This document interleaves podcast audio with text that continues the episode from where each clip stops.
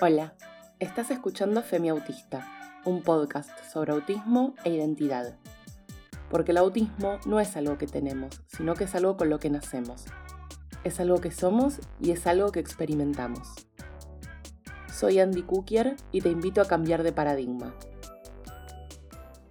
Se dice que todo tiempo pasado fue mejor, pero en el caso del autismo no es así para nada. Lo mejor siempre está por venir. Es cierto que en los últimos años se avanzó en el conocimiento y en la aceptación del autismo, pero el recorrido todavía es muy arduo y espinoso. Aún se habla de enfermedad y trastorno, cuando el autismo simplemente es una condición del neurodesarrollo. Esta condición produce, entre otras cosas, que el procesamiento sensorial que tenemos las personas neurodivergentes en general y las personas autistas en particular altere por completo nuestra visión del mundo pero la percepción del mundo no es, ni debería ser, exclusividad de las personas consideradas neurotípicas, esto es, las personas que no presentan ninguna condición del neurodesarrollo. Las personas autistas nacemos autistas. Aún no está claro desde la ciencia cuáles son las causas o los motivos, pero sí se sabe que aunque el autismo no es hereditario, sí es genético varios genes diferentes parecen estar relacionados con la condición del espectro autista y también se investiga en la actualidad si ciertos factores ambientales podrían ser la causa.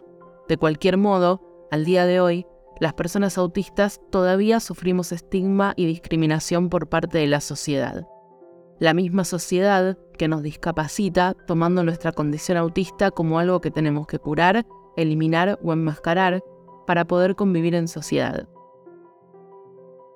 Es difícil saber cuántas personas autistas hay en la actualidad, porque el sesgo de género no permite que las mujeres obtengamos nuestros diagnósticos de forma oportuna, ya que hay profesionales de salud mental muy desactualizados que siguen clasificando el autismo como alto o bajo funcionamiento y no como un espectro.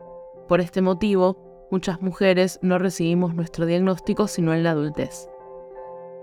Cada vez es más común escuchar historias de mujeres que fueron erróneamente diagnosticadas con depresión, trastorno generalizado de la ansiedad u otras etiquetas incorrectas y llevaron adelante una pobrísima calidad de vida sin saber que eran autistas hasta que búsqueda mediante democratización del acceso a la información vía Internet y redes sociales o a través de notas periodísticas lograron identificarse con otras mujeres autistas y luego de mucha insistencia y destrato por parte de profesionales de salud mental, acudieron a centros especializados.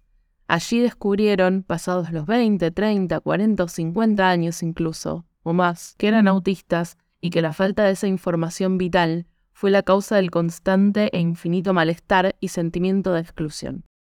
El paradigma cambia, con mucho esfuerzo, y sobre todo, debido a la contribución de personas autistas que trabajan y trabajamos incansablemente para divulgar nuestras experiencias vitales.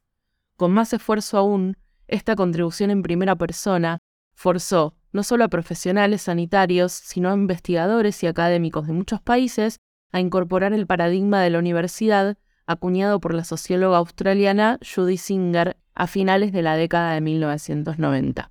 Por este motivo, cambiar la narrativa sobre el autismo es urgente. No es algo que afecte solamente a los varones, no es algo que afecte solamente a las infancias, no es algo que afecte principalmente a las familias, afecta a las personas autistas. Las personas autistas somos, fuimos y seremos protagonistas de nuestra propia historia. No es una cuestión de voluntad, ni es una cuestión disciplinaria, mucho menos es una cuestión ni de revertir o de curar el autismo. Las personas adultas existimos y resistimos a diario, pero el foco siempre está puesto en las infancias y en las familias. Está puesto en el capacitismo, es decir, una forma de discriminación o prejuicio social contra las personas con discapacidad. Se cree que las personas autistas estamos aisladas del mundo, que no tenemos voz. Incluso cuando una persona autista no habla, sigue teniendo su propia voz. Esta voz se expresa a través del arte, de los sonidos, de los métodos de comunicación alternativos y aumentativos. La voz no es solamente lo que se puede escuchar. Las personas autistas somos, ante todo, personas.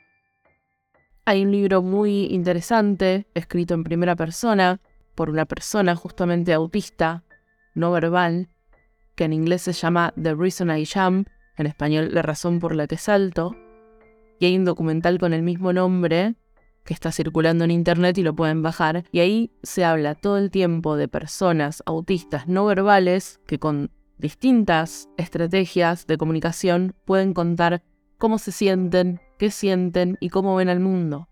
Tienen su propia voz. La voz no es solamente lo que se puede escuchar. Y no es justo que sigan hablando de nosotros y por nosotros. No es justo que sigan invalidando nuestras experiencias vitales.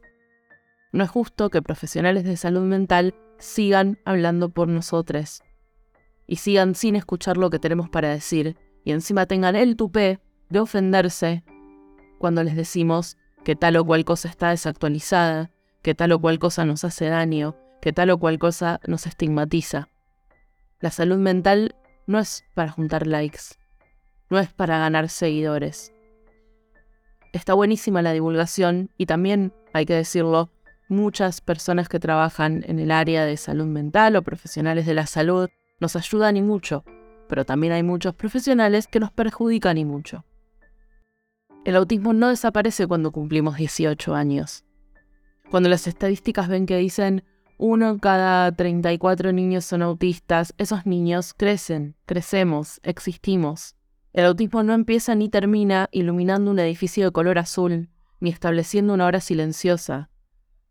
Gracias, pero nos queda corto, no alcanza, es un cambio cosmético, no es significativo. El color azul ni siquiera nos representa, esto es para otro episodio, pero no nos representa. Lo impuso una asociación de Estados Unidos que, hablando en nombre de autistas, comete horrores, injusticias, mensajes erróneos sobre el autismo. Entonces, ¿por qué siguen hablando por nosotros? Decimos, no nos gusta el azul, no nos representa, nos representa un espectro arcoíris. ¿Por qué siguen usando el color azul entonces? ¿Por qué siguen usando la pieza de puzzle si estamos diciendo desde el activismo autista que no nos representa? ¿Quiénes son para seguir decidiendo por nosotros? Y además, por otra parte, la comunidad autista, principalmente, es de las personas autistas. Por supuesto que las personas autistas tenemos familia, tenemos amigues, tenemos pareja, necesitamos profesionales de salud mental, de salud, en otras áreas. A veces nos servimos de ciertas terapias para mejorar nuestro neurodesarrollo, pero la comunidad autista fue, es y va a ser y debería ser de las personas autistas. Deberíamos tener siempre voz y voto y la opinión de la comunidad autista en general, aunque también es bastante mm, amplia, porque tampoco es que la comunidad autista somos, no sé, las miles de personas que posteamos en Internet, pero por más que la comunidad autista sea algo heterogéneo y que muchas veces podamos incluso no estar de acuerdo entre nosotros, de todas maneras siempre yo voy a respetar muchísimo más la opinión de una persona autista que nació autista, que vive autista y que vive que vive como autista, que fue al colegio como autista, que tiene amigues siendo autista, que tiene pareja siendo autista o que no tiene pareja siendo autista, que atraviesa relaciones sexoafectivas siendo autista, que la de una madre, un padre, un tío, una tía, una abuela, un abuelo, o una pareja o lo que fuera. Y no porque no los necesitemos o los odiemos o no nos interese, pero nunca la opinión de alguien que nos cría, nos cuida o lo que fuera puede valer más que nuestra propia opinión. Esto tiene que quedar claro. Repito, el autismo no desaparece cuando cumplimos 18 años. El autismo no empieza ni termina iluminando un edificio de color azul, ni estableciendo una hora silenciosa en un supermercado o en un shopping. Yo soy autista todo el día, todos los días. Necesito, en todo caso, que el Estado principalmente se centre en la aceptación autista, en el apoyo autista, en la inclusión autista y en la defensa de los derechos autistas. Las personas autistas necesitamos acceder a la dignidad mediante el estudio, el trabajo, el ocio y también el goce. No somos una población nacida para sufrir. Queremos reírnos, queremos trabajar, queremos acceder a vínculos afectivos y románticos, queremos irnos de vacaciones, Queremos poder compartir un aula, una sala de cine, un transporte público, un parque, un restaurante, sin que nos estén juzgando por nuestras estereotipias, sin que nos miren raro, sin que nos desprecien por hacer, no sé, sonidos guturales, sin que nos fuercen a sostener la mirada en una conversación, o sin que nuestros movimientos involuntarios para regularnos sensorialmente sean motivo, no sé, de alarma, de, de, prejuicio. Esa es la verdadera inclusión. Que ustedes se adapten a nosotros. No pedirnos a nosotros que seamos visualmente más atractivos a sus ojos. Que no movamos las manos de tal manera que miremos a los ojos tan importantes. Mirar a los ojos, bueno, realmente no es tan importante podemos vivir igual, incluso muchas personas vivimos mejor si no miramos a los ojos, y eso no debería ser un impedimento para acceder a nuestra dignidad. Movemos los brazos porque nos emocionamos, bueno, ¿cuál es el problema? Hacemos ruidos porque nos emocionamos, ¿cuál es el problema? Necesitamos que el Estado elabore políticas públicas para garantizar nuestros derechos y garantizarnos las acomodaciones necesarias para reivindicar nuestra dignidad, y poder vivir plenamente como miembros valiosos de nuestras familias y de la sociedad. Tenemos mucho valor las personas autistas. Es increíble que haya que decirlo, y tampoco quiero ponerme en un lugar de decir, miren que las personas autistas somos valiosas, ¿eh? Miren que las personas autistas somos relevantes, ¿eh? Miren que las personas autistas nos tienen que respetar. Por eso rechazamos las políticas eugenésicas y las representaciones negativas del autismo. No queremos parecernos a las personas no autistas, Queremos ser libres. Estamos orgullosos de ser autistas. No queremos que nos fuercen a cambiar nuestra percepción del mundo. Exigimos que sean ustedes quienes se adapten y hagan las acomodaciones necesarias para que el mundo no nos lastime más, para que ustedes no nos lastimen más. Incluso sin saberlo, sin darse cuenta, pero nos lastiman cuando nos piden que seamos diferentes, que nos comportemos diferente, que miremos diferente, que existamos diferente. La humanidad necesita la neurodiversidad que brindamos las personas autistas, al igual que necesita la biodiversidad.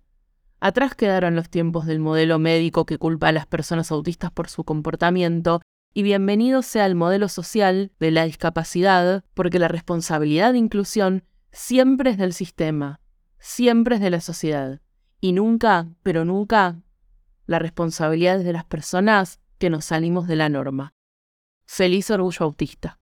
Como digo siempre, pero particularmente hoy, el activismo es hermoso, pero es un trabajo no pago que me saca no solo tiempo de descanso, sino tiempo de trabajo que sí me paga las cuentas. Pueden colaborar económicamente con este proyecto y ser parte de la creación del podcast en pesos argentinos vía cafecito.app barra Andy o vía PayPal desde cualquier parte del mundo. En la descripción del podcast están los links para colaborar. También me pueden seguir en arroba femiautista. Existamos y resistamos. Gracias por escuchar Femiautista. Podés saber más sobre mi historia en mi Instagram arroba femiautista. También hago otros podcasts. Se llaman Gatocracia, Crudo y Está bien no estar bien. Los encontrás en tu app de podcast preferida. Producción Alan Mealla. La idea, guion y edición es mía. Si te gustó este podcast, podés compartirlo y darle 5 estrellas. Para que te avise cuando salen los nuevos episodios, también podés seguirlo. Nos escuchamos en el próximo episodio.